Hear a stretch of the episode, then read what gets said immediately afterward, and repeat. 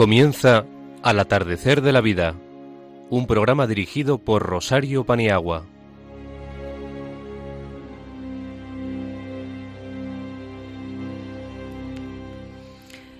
Muy buenas tardes, queridos amigos.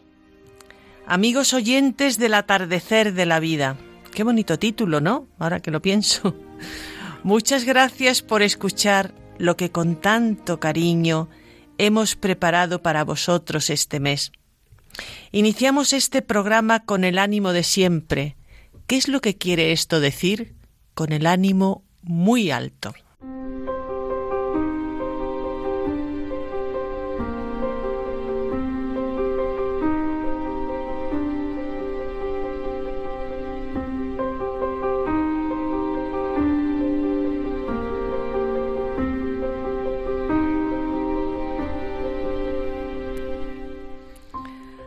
Hacemos un repaso por las secciones, contenidos y personas intervinientes en la tarde de hoy.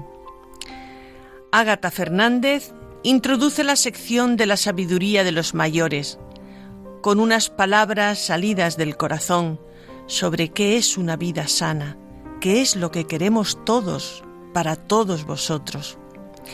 Quien nos habla presentará y hará una entrevista a Cristina Sánchez, médico de familia, que nos va a hablar sobre un tema muy importante, la prevención de las caídas en las personas mayores. Por su parte, el padre José María Lorca, en la sección La voz del pastor, nos va a hablar sobre la homilía que pronunció Monseñor Osoro a vida ascendente en el día de la presentación del Señor. En la sección Mayores y Familia, Ana Rodríguez, terapeuta familiar, nos hablará sobre la importancia de la escucha. Este tema de la escucha se engloba en este programa sobre la vida saludable, porque que te escuchen es muy saludable y escuchar también. En la sección Mente Sana, Alberto Bonilla, neuropsicólogo clínico, nos va a hablar de un tema muy interesante, que es los mayores cuidando a los nietos. Alberto, permíteme decir que abuelidad muy bien, pero stop, que cuiden pero no demasiado. ¿eh? Esto lo hablaremos. En la sección El día a día de los mayores, Ágata Fernández nuevamente, Ana Rodríguez y quien os habla, daremos una noticia, un consejo y una curiosidad, todo referido a los mayores. Contaremos en control con la inestimable ayuda de Yolanda Gómez. La melodía del concierto de arpa de Boldieu, elegido por Araceli Paniagua, nos va a sazonar preciosamente el programa de esta tarde. Y con el deseo de pasar una hora juntos en esta gran familia de Radio María, adelante.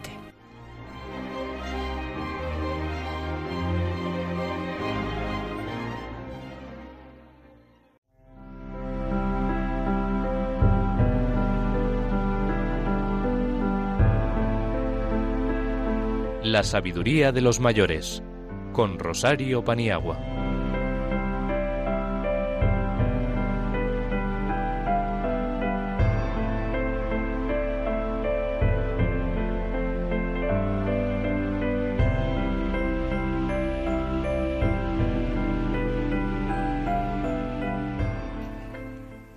Dice la Organización Mundial de la Salud que la salud es un estado de completo bienestar físico, mental y social, y no solamente la ausencia de afecciones o enfermedades. Esto es precisamente lo que hemos preparado para esta tarde, ayudar a nuestros oyentes a que tengan en cuenta que significa estar sanos y procurando procurarlo por todos los medios posibles. El padre José María Lorca nos ilustra desde la dimensión trascendente, que no lo menciona la OMS, pero sabemos que la espiritualidad es fundamental en la armonía y la plenitud de la vida. Cristina Sánchez nos hablará de la salud física, Ana y Alberto desde la psicológica y el bienestar emocional.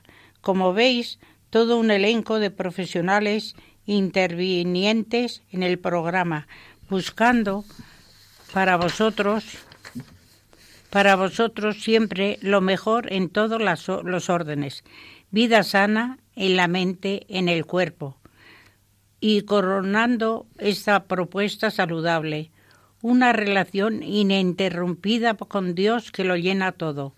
Debemos cuidar de modo especial este tiempo de cuaresma como tiempo de gracia y bendición, para intensificar la oración y el servicio al otro, que es en definitiva el tejido de la vida cristiana. Ya Ágata, con su proverbial alegría e ilusión a sus 97 años, nos ha introducido en el tema de esta sección, que quiere ser hoy un aviso para vivir sanamente en todos los aspectos de nuestra vida. Porque la vida es un don, la vida es un regalo de Dios y como tal hay que mimarla. Y cuando ya no se puede por las limitaciones y cuidarse y hay que cuidarse más, que te mimen otros. Hay auténticos testimonios de fortaleza cuando ya parece que las fuerzas declinan, la ilusión y las ganas de vivir conviven bien con los muchos años. Aquí tenemos a Ágata, que no sólo lo dice muy bien, sino que lo practica muy bien y es un testimonio para todos de vida sana en sus largos años.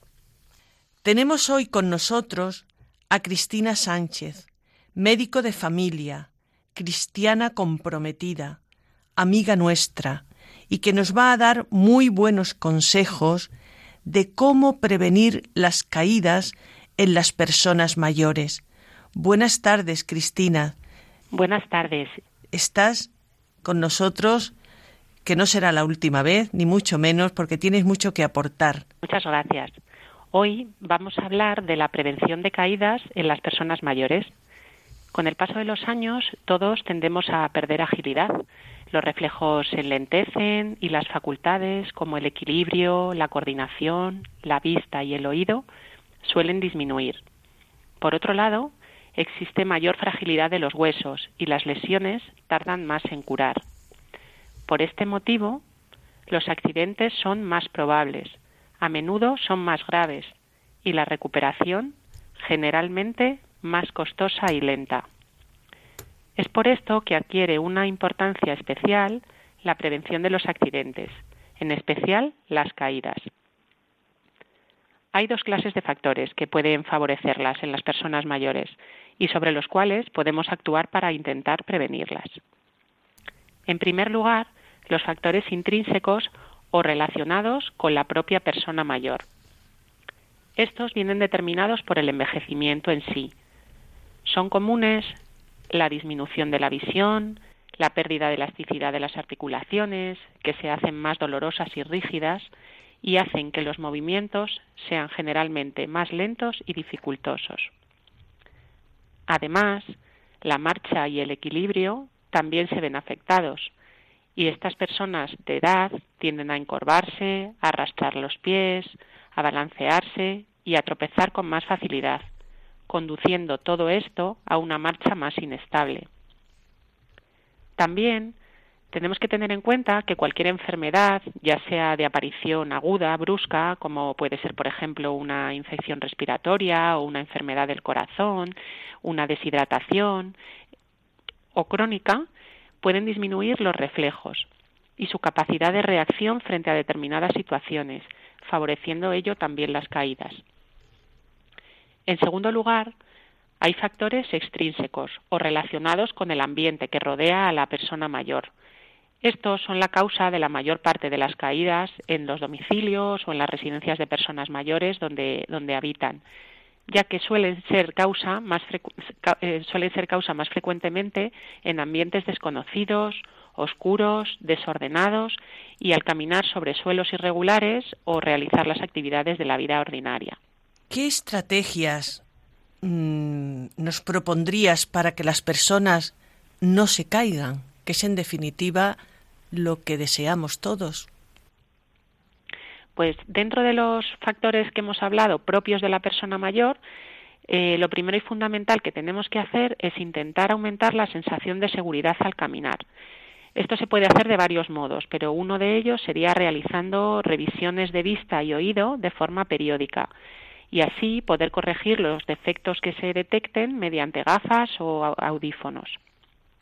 Otra herramienta útil podría ser hacer ejercicios que den mayor flexibilidad a las articulaciones, asegurar los pasos, evitar giros de cabeza que a veces pueden desencadenar mareo, a, su vez también evitar incorporarse rápidamente de la cama o del sofá para que la tensión no baje bruscamente.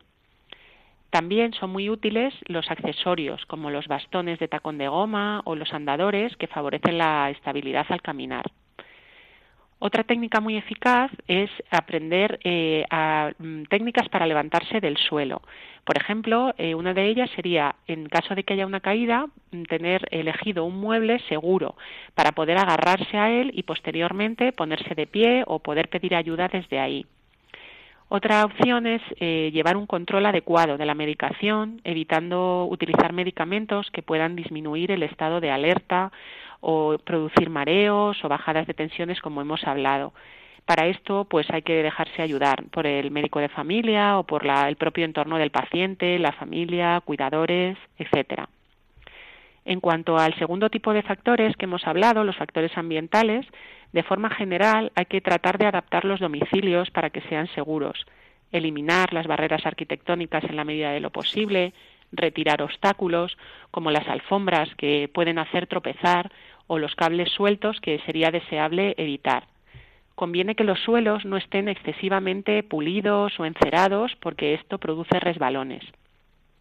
Es importante despejar pasillos y habitaciones para no estrechar el paso.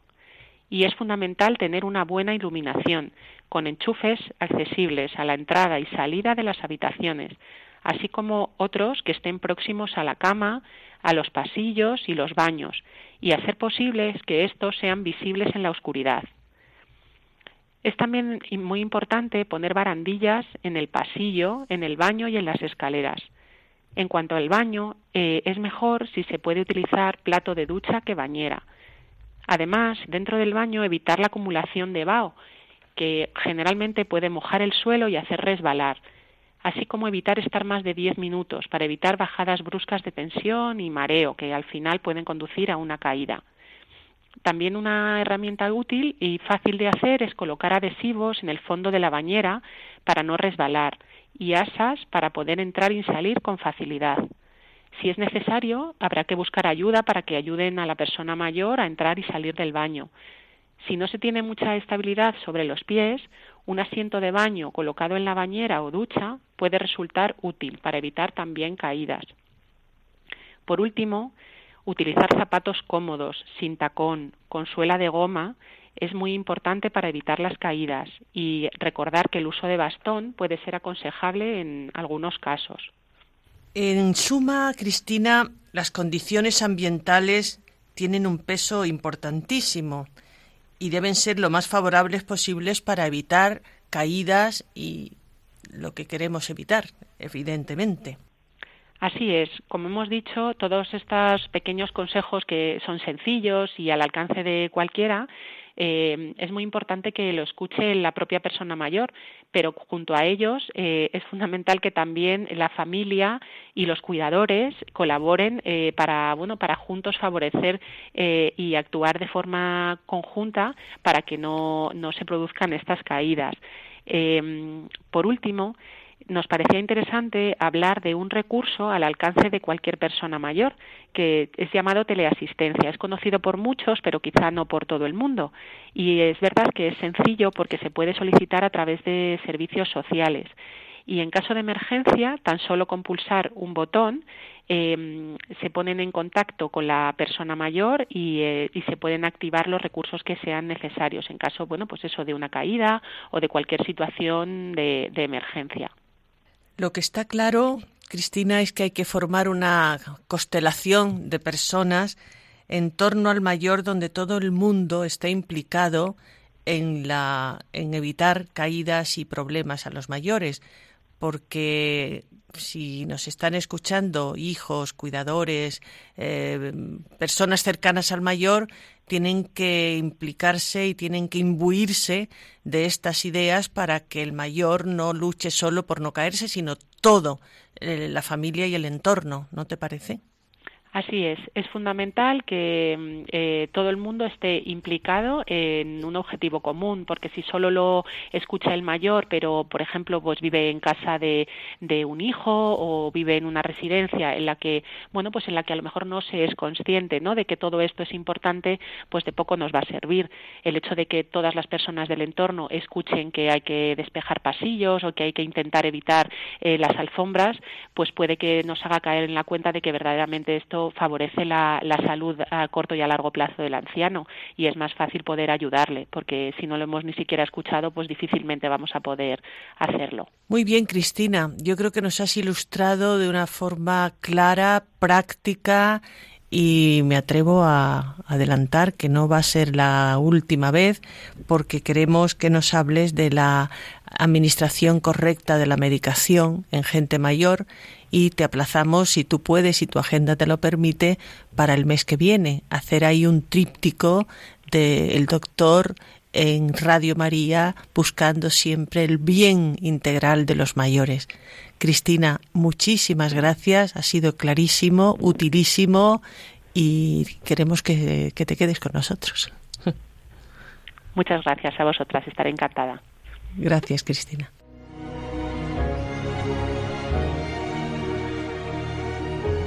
La voz del pastor.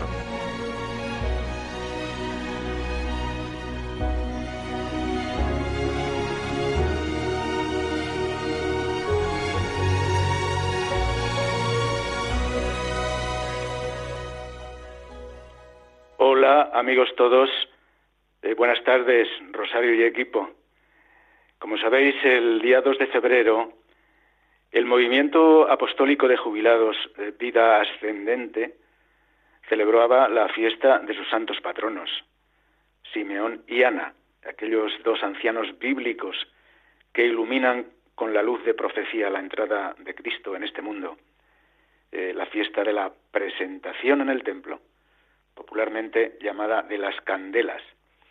Bien, pues este año la celebración eucarística eh, tuvo especial relieve porque eh, quiso presidirla en la Catedral de Madrid el señor cardenal, don Carlos.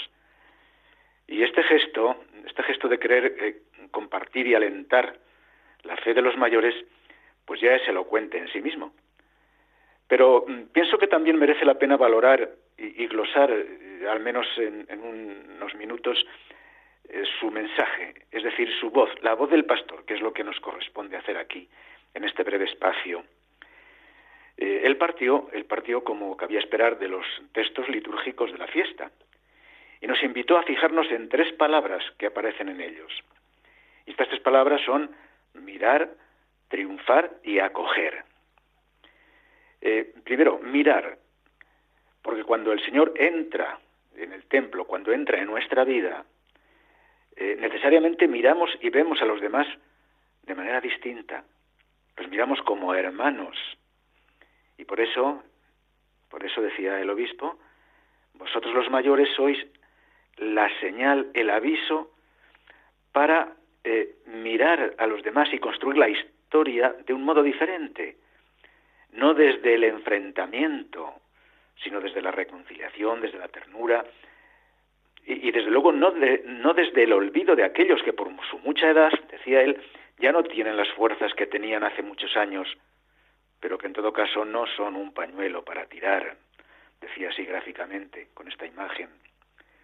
Vosotros sois, añadía, los que mantenéis la esencia de la vida y los valores más importantes sobre los cuales un ser humano tiene que vivir, porque tenéis la experiencia y porque sois capaces de hacer esa cultura del encuentro de la que tanto nos habla el Papa Francisco y porque cuando alguien se deja envolver por nuestro Señor Jesucristo, su mirada cambia.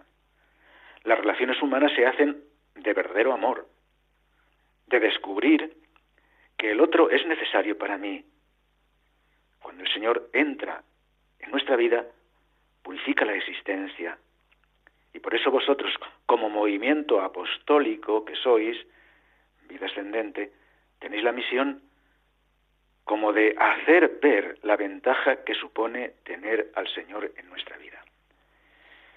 Bueno, pues la segunda palabra que el obispo nos eh, indicaba era triunfar, triunfar, porque la entrada de Jesús en este mundo, eh, cuando el profeta Malaquías de la, de la primera lectura de la fiesta eh, anuncia la, la triunfal entrada de un mensajero de Dios en el santuario, evidentemente es una alusión profética a la presentación de Jesús en el templo, el triunfo.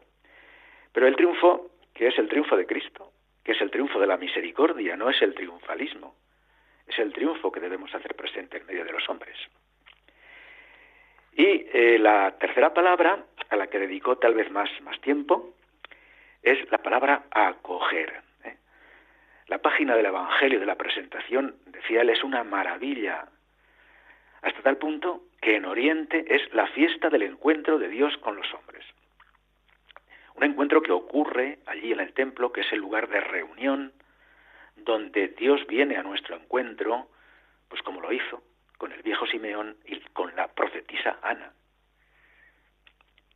que nos convierte a nosotros, como a ellos dos, en espera y en profecía. Y recordaba, Simeón aguardaba ilusionado al Señor y Ana hablaba del Mesías a todos los que se acercaban allí, y de ese modo hacía que todos pudieran encontrarlo. Y entonces sacaba la siguiente conclusión el señor cardenal, que todos vosotros seáis también promotores del encuentro. Y añadía, especificaba, sobre todo del encuentro entre generaciones, porque lo estáis viviendo en vuestras propias familias, los que tenéis hijos, veis las grandes diferencias que se establecen a veces en modos de pensar entre los mayores y los jóvenes. De ahí que sea necesario fomentar el encuentro. No os podéis imaginar, decía él, apelando a una, una experiencia o una anécdota eh, de tipo personal, no os podéis imaginar el Día de las Familias cuando yo estoy en esas escaleras eh, de la catedral recibiendo todo el día a las familias. Algunas veces resulta que se acerca una persona mayor y se acerca sola y trae una fotografía de los hijos y de los nietos y me dice, bendígalos. Es que ellos pues se han separado, no creen, no practican, eh, se expresan así, eh, señalaba el señor obispo. Pero qué importante es, añadía, que alguien venga aquí para que el Señor les bendiga, porque tienen intercesores, tienen hombres y mujeres de encuentro, provocadores del encuentro con Dios, que sois los mayores. Ya pues él concluía el mensaje diciendo, estáis llamados a realizar acciones valientes y proféticas, como hizo Simeón cuando tomó en sus brazos al Señor. Y como vida ascendente es un movimiento eh, apostólico, entonces decía, no os avergoncéis de tomarlo también vosotros en vuestra vida, ni de hablar de él, ni de decir delante de quien sea lo que anunció Simeón. O Ana, la profetisa Ana, que como dice el Evangelio era una mujer muy anciana y no se apartaba del templo día y noche sirviendo a Dios y dando gracias y hablando del niño a todos los que aguardaban la liberación de Israel. Bueno, queridos amigos, estas eran las palabras del señor cardenal. La voz del pastor pronunciadas eh, el día 1 de febrero, la víspera de la, de la fiesta. Yo las he intentado resumir en cuatro minutos lo que él dijo en veinte, pero espero haber sido fiel en esa transmisión a lo principal. Y espero también interpretar vuestro sentimiento sincero, que es el mío, si le transmito al pastor eh, públicamente aquí la gratitud de nosotros los mayores por haberse dirigido especialmente a este sector de la Iglesia con motivo de la fiesta de los santos patronos del movimiento Vida Ascendente. Muchas gracias por vuestra escucha y hasta dentro de cuatro semanas. Adiós.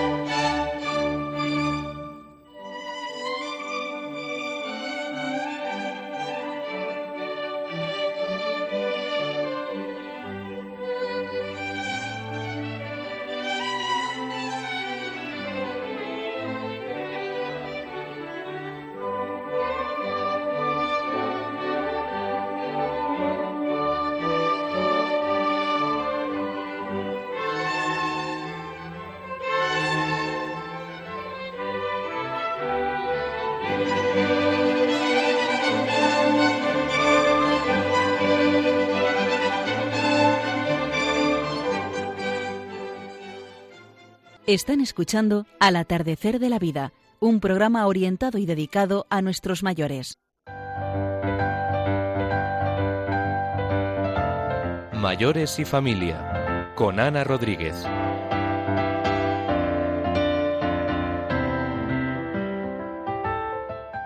A continuación, tenemos el placer de escuchar a Ana Rodríguez, terapeuta familiar, que hoy en este elenco de temas y de profesionales diversos, nos va a ilustrar con el tema de la escucha. Ana, te escuchamos, valga la redundancia. muchas gracias, Rosario. Muy buenas tardes, amigos. Hoy vamos a hablar del tema de la escucha, que es una de las cosas más importantes que tenemos mm, para poderla utilizar bien. La palabra escuchar viene del latín ascultare, que significa poner la máxima atención en algo que nos eh, que es captado por el oído y además entenderlo. A diferencia de la palabra oír, que es también prestar una atención pero relativa, porque percibimos sonidos pero sin demasiado interés. Para que este tipo de comunicación se dé, se necesitan dos agentes, el emisor, que es el que, el que quiere ser escuchado, el que habla, y el receptor, que es el que escucha. Hoy nos vamos a fijar más en la postura del emisor, el que habla. Una de las necesidades más importantes del ser humano es la de la comunicación. Durante todo este tiempo hemos venido hablando de lo que era la comunicación, de las formas que había que tener en cuenta y tal. Bueno, pues esta necesidad de hablar y de sentirnos escuchado, escuchados la, la tenemos todos. Todos en algún momento experimentamos esta necesidad, sí que es verdad que unos más que otros, pero necesitamos que nos presten atención a todo, a lo que decimos, a lo que pensamos, a lo que sentimos y a lo que deseamos. Pero ¿qué pasa? Que muchas veces esta necesidad no está satisfecha, no está cubierta. Desgraciadamente, a los problemas físicos todo el mundo presta atención y hasta el punto de que muchos, vosotros incluso nosotros, eh, siempre hemos participado de preguntas o de frases como estas. ¿Qué tal tu tensión? ¿Qué tal tus ojos? ¿Cómo vas de la gripe? ¿Y la cadera? Y se termina la conversación con el clásico que te mejores amigo. Eh, pero ¿y cuando lo que duele es el alma, el corazón? Cuando estás triste, disgustado, disgustada, con problemas, ¿cuántos te preguntan? El alma también necesita cuidados y vitaminas, y de ello vamos a hablar. Hay frases muy significativas. Por ejemplo, nadie me presta atención, es como si hablara con la pared. No me puedo quejar, no le importo a nadie. Son quejas muy comunes en toda la escala generacional, desde los niños hasta los mayores, pasando por adolescentes, jóvenes, esposos, amigos, religiosos, sacerdotes. El ejemplo más común lo tenemos más en los niños y en los mayores, que son las personas que necesitan mayor atención. Los niños necesitan esta atención y este reconocimiento porque es fundamental en su crecimiento. Y si no lo consiguen haciendo cosas positivas, lo van a buscar portándose mal, porque ellos prefieren un castigo a ser ignorados. En los mayores pasa lo mismo, pero con otra respuesta.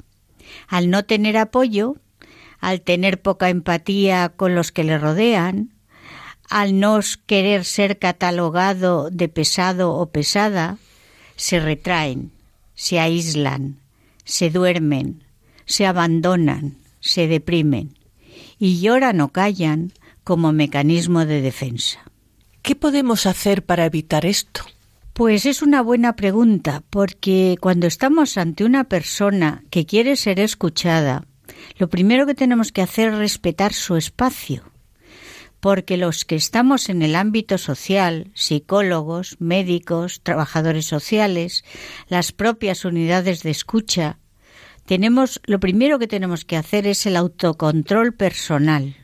El tiempo es de la persona que está delante y a partir de ahí potenciar la paciencia, la empatía, el respeto y la disposición de un tiempo donde no podemos ni debemos interrumpir.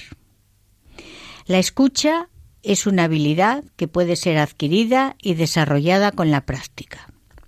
Hay que tener en cuenta que cuando una persona se vacía ante alguien que se presta a ello, se establece entre el emisor, que es el que habla, y el receptor, que es el que escucha, una alianza, una acogida, una vinculación, y así se tiene que sentir la persona que está hablando. Lo cual no quiere decir que ambos piensen del mismo modo, cada uno puede tener su criterio, pero aquí en este punto el receptor tiene que trabajar en tres aspectos importantes. Primero, lograr un campo de tranquilidad y de respeto para que el emisor, el que habla, se libere de lo que le atenaza y aligere el peso de sus problemas, al compartirlos con alguien que de entrada no le va a juzgar. Como segunda tarea, tener presente que el que abre su alma no tiene nada preparado y va dando rienda suelta a sus preocupaciones y a sus problemas y a sus sentimientos. Y esto merece un respeto. Y por tercera tarea, garantizarle a la persona que está hablando la privacidad y el secreto profesional de lo que se ha dicho en la conversación. Esto es lo que llamamos escucha activa. Escucha activa, qué importante. No estar pensando en las musarañas cuando estás escuchando, sino todo tu ser eh, puesto centrado en, en tu interlocutor. Pero ¿Cómo se hace esto, Ana? Tú que eres experta.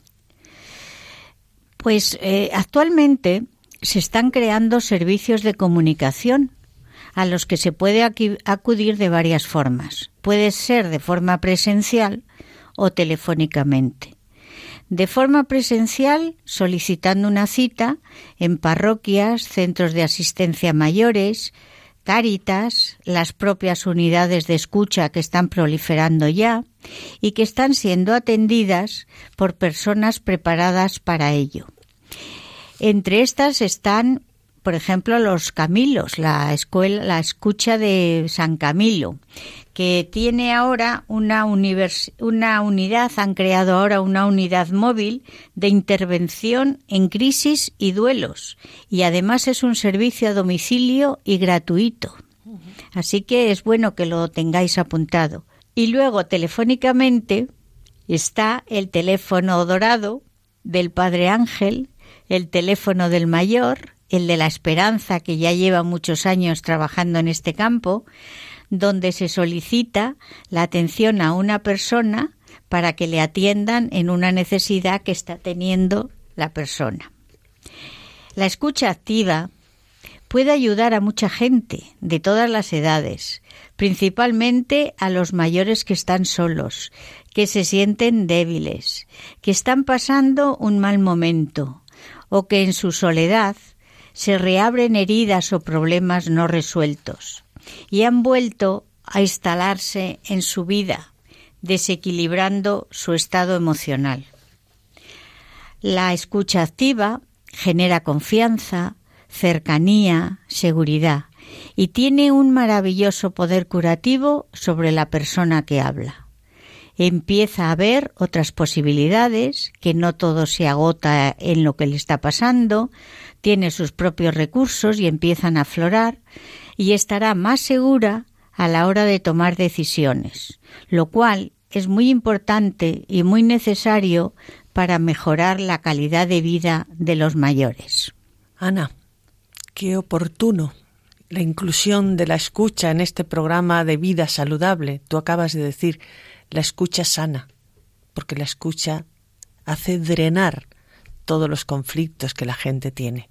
Me imagino que nos deleitarás mm, en el próximo programa con algo de este tema. Sí. Y verdaderamente te, te damos las gracias porque ha sido muy iluminador y muy sanador. Muy sanador el pensar que hay alguien que te va a escuchar sin hacer juicios ni nada de nada. Gracias, Ana, muchas gracias. Muchas gracias a ti. Buenas tardes.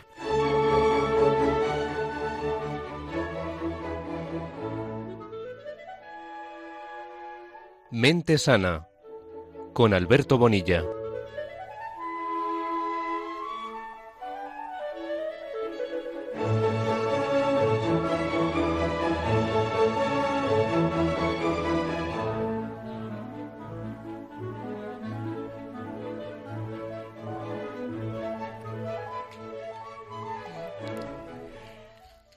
A continuación, seguimos con la salud y es muy sano cuidar a nietos.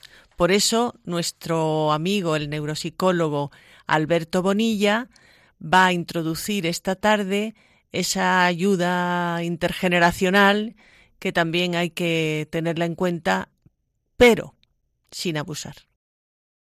Soy Alberto Bonilla Miralles, psicólogo, para intentar una vez más desenmarañar un poquito ese entresijo de, de la mente y poder tener un poco más de, de lucidez en, en, estos tiempos.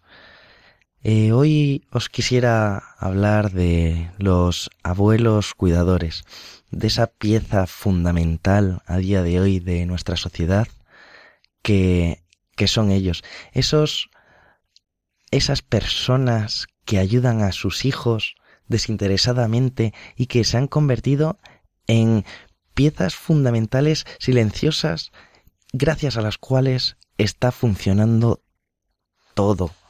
Porque a día de hoy muchas personas son las que tienen que trabajar demasiado y no pueden conciliar como, como quisieran la vida familiar y necesitan de sus padres para que les echen una mano en esos momentos en los que ellos no pueden estar. Y es que los abuelos son auxiliares en la educación y en la crianza de sus nietos. Muchísimas veces. Y precisamente estos son los que suelen sentirse satisfechos, más satisfechos que, que otros que no lo hacen, y lo perciben como una tarea con sentido positivo. Porque al final es volvemos una vez más a la idea de trascendencia. Uno intenta ver que tiene su eco en la sociedad en un sentido amplio. Y esta gente que echa una mano, en este caso a sus hijos en la tarea, pues se sienten muchísimo más autorrealizados. No obstante, al final siempre es importante mmm, diferenciarlo con aquellos abuelos que son los educadores principales. Aquellos abuelos que tienen la, la obligación de estar con sus nietos demasiado tiempo, más que los propios padres. Estos al final se sienten sobrepasados, tienen una falta de energía, de ánimo, mm, porque al final hay un conflicto intergeneracional. Mm, no es que no sepan mm, criar a un niño. El sentimiento de desbordamiento que, tienen es porque el, el orden lógico y biológico es que es una tarea de los padres el criar, el educar al hijo. La demostración la tienen en sus propios hijos. Obviamente saben saben educar perfectamente mm, y hacer grande, pero es un excesivo nivel de estrés, una sobrecarga psicológica al final, en los casos en los que se tiene que hacer demasiado mm, cargo de, del nieto, del cuidado de establecer conductas, mm, educación, eh, alimentación y eso que ha roto el orden lógico mm, que es de los padres, al final hace justamente lo contrario, que sea en lugar de un auxiliar que lo percibe de forma positiva, pues al final se sienten sobrepasados y tienen peor relación con el nieto y mayores problemas de, de sobrecarga. Entonces, eh, al final tenemos dos, dos tipos de, de abuelos cuidadores. En el caso de, de los primeros, obviamente es muy positivo y hay que seguir disfrutando de, de cada momento. Es en el segundo caso, en el caso de, mm, de los educadores principales, mm, un poco por lo que traía a colación todo, todo hoy. Porque lo principal, a pesar de las circunstancias son las que son. Entonces, contra eso no, no se puede, no se puede luchar muchas veces. Pero lo que donde hay que poner el foco al final es en establecer unas bases educativas con los padres, mm, con los padres de, del nieto, ya sea hijo y nuera o hija y yerno, y, y decir cuáles son las normas, las recompensas, los correctivos Mm, para que en ambas casas sea lo más parecido posible. De esta manera, al final, si uno tiene la misma, el mismo patrón educativo en todos los lados, en ambos lados, pues es mucho más fácil que el niño se acostumbre, sepa qué es lo que pasa, qué es lo que hay que hacer y qué es lo que no hay que hacer. Que si se estima oportuno que tal y como se llega del colegio hay que hacer los deberes y es así, tanto en casa de los abuelos como en casa de los padres, pues en ese momento no hará falta que ni los unos estén llamando a los otros de, oye, ¿qué le has dicho? ¿Qué ha pasado? ¿Qué has hecho? Porque los tres, abuelos, padres, niño, saben qué es lo que hay. Entonces, eso al final es positivo para todos los lados. Al final, mm, lo digo muchas veces, el ser humano es un animal de costumbres. Nos podemos fijar en nosotros mismos. Casi siempre empezamos a cepillarnos los dientes por el mismo lado, a ducharnos mm, por el mismo lado o intentar dormir de la misma postura. Entonces, ¿qué es lo bueno de establecer las bases educativas y las normas con entre todas las partes? Pues que estamos dando seguridad, que es al final lo que los niños precisan. Respecto a las recompensas y castigos, pues mmm, tampoco quisiera entretenerme eh, excesivamente en ello. Otro día podré entrar más más en detalle, simplemente eh, hablar mm, brevemente de los refuerzos, pues pueden ser de, de dos tipos. O sea, se le puede dar al niño algo que le gusta. Mm, te vas a hacer deporte si terminas los deberes. En cuanto los termines, te puedes ir a, a correr un rato. O se le puede quitar algo que no le gusta con el objetivo también de incrementar el, el, que, el que haga las cosas. Te quito el castigo y, y así puedes jugar. Te quito algo que no, que no te gusta para incrementar algo, para incrementar tu conducta, intentar que hagas los deberes, en este caso, pues más rápido. Los castigos pueden ser exactamente igual. O sea, te puedo quitar algo que te gusta y, y puedo darte algo que no te gusta. Vete a mirar al rincón. Sé que es un poco ambiguo. Precisamente por eso en, en otra, en otra ocasión hablaré un poco más detenidamente de ello. Simplemente una idea vital, clave, que, con la que hay que quedarse. El castigo no enseña. El castigo al final solo te dice, a un niño solo le dice qué es lo que no queremos que haga es mediante el premio como aprende a comportarse, como aprende qué es lo que tiene que hacer.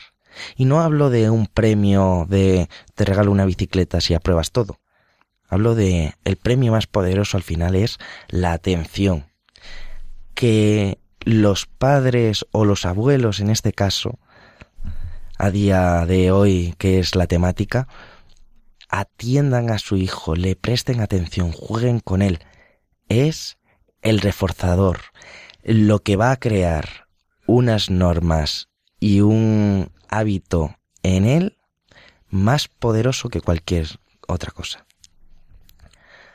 De todas formas, en el caso de, de los abuelos eh, cuidadores que se convierten en los educadores principales, tan importante es que sus hijos sepan que pueden contar con ellos, que su hijo y su nuera o su hija y su yerno puedan contar con, con ellos, como que sepan que los abuelos cuidadores también se cansan. O sea, que dentro de las posibilidades existentes, ellos también tienen que tener sus días libres, de tiempo libre, para poder disfrutar del matrimonio que siguen manteniendo. Por hoy lo dejo aquí. Un placer compartir unas palabras con, con todos ustedes de nuevo y para cualquier duda, comentario, sugerencia, pues al mismo correo de, del programa me las pueden hacer llegar. El correo es al atardecer de la vida 2, todo junto, al atardecer de la vida 2, arroba radiomaria.es. Un saludo.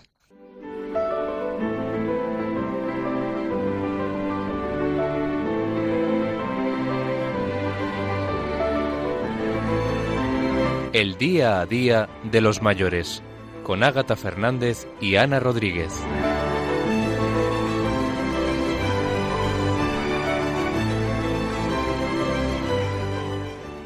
La Asociación de la Edad Dorada del Mensajero de la Paz nace con el deseo de promover en las personas mayores una mayor calidad de vida, con un desarrollo humano integral, para mayor goce de una vida saludable los valores que sustenta la organización con solidaridad, humanidad, igualdad, justicia, respeto y compromiso. Cuenta con residencias y centros de día, un total de 120 en España. Su lema es Feliz quien ama y se deja amar.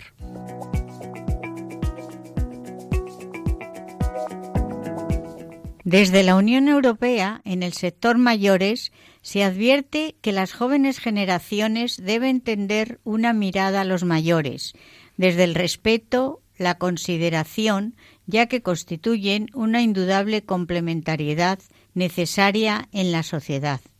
En una época en donde las nuevas tecnologías pueden estresar y mucho, descubrir la calma, el ritmo sosegado y la experiencia puede ser de gran provecho para todos. El paso de los años otorga un saber único.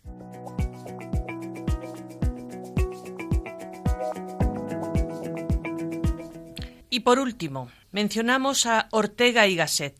Ortega decía que somos lo que somos hoy gracias a lo que han sido otros ayer y preparamos una forma de ser mañana para los que van llegando a la vida.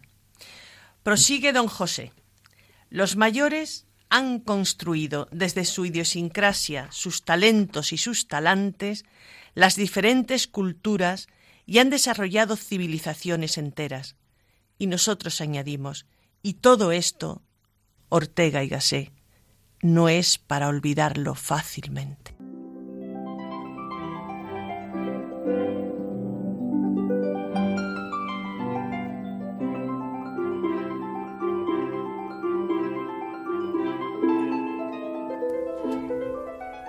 Señor, esta tarde te queremos dar las gracias por el regalo de la cuaresma como tiempo de bendición y preparación a la Pascua. Que tomemos en serio el mensaje del Evangelio, que ayunemos de no consumir en exceso, de tener un corazón compasivo con el que nada posee, ser hermanos de los desfavorecidos, que con nuestras privaciones les podamos prestar una mayor ayuda. Queremos vivir en tu presencia, Señor, alimentarnos de la oración, la escucha de tu palabra y decirte esta tarde desde lo más hondo de nuestro corazón, cuenta con nosotros, aquí estamos.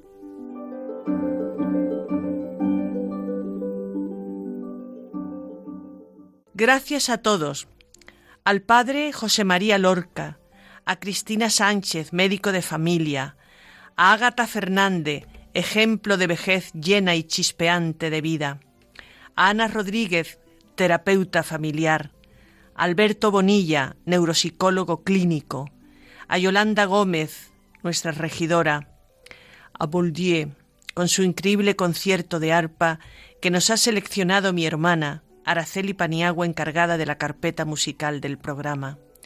Gracias a todos los que nos escucháis y difundís el programa y difundís la emisora.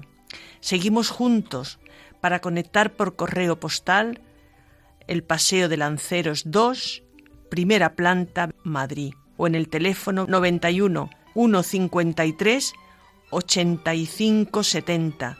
Pero en este teléfono tenéis que indicar el programa al que queréis formular las preguntas y de qué ciudad llamáis. Bueno, tenemos una tarea, que es comenzar a preparar ya con ilusión. El próximo programa se podrá escuchar el sábado 24 de marzo, de 20 a 21 horas, en las Canarias de 19 a 20. Y una última recomendación, a dar frutos, ¿eh? Y si es posible, frutos abundantes. Sed felices, por favor, que se puede. A continuación podéis quedaros conectados y escuchar el programa La Liturgia de la Semana y luego otro y otro y otro y la programación de todo el día que merece la pena. Hasta muy pronto, amigos. Ya nos ponemos a trabajar para vosotros y nos escucháis el 24 de marzo a las 8 de la tarde.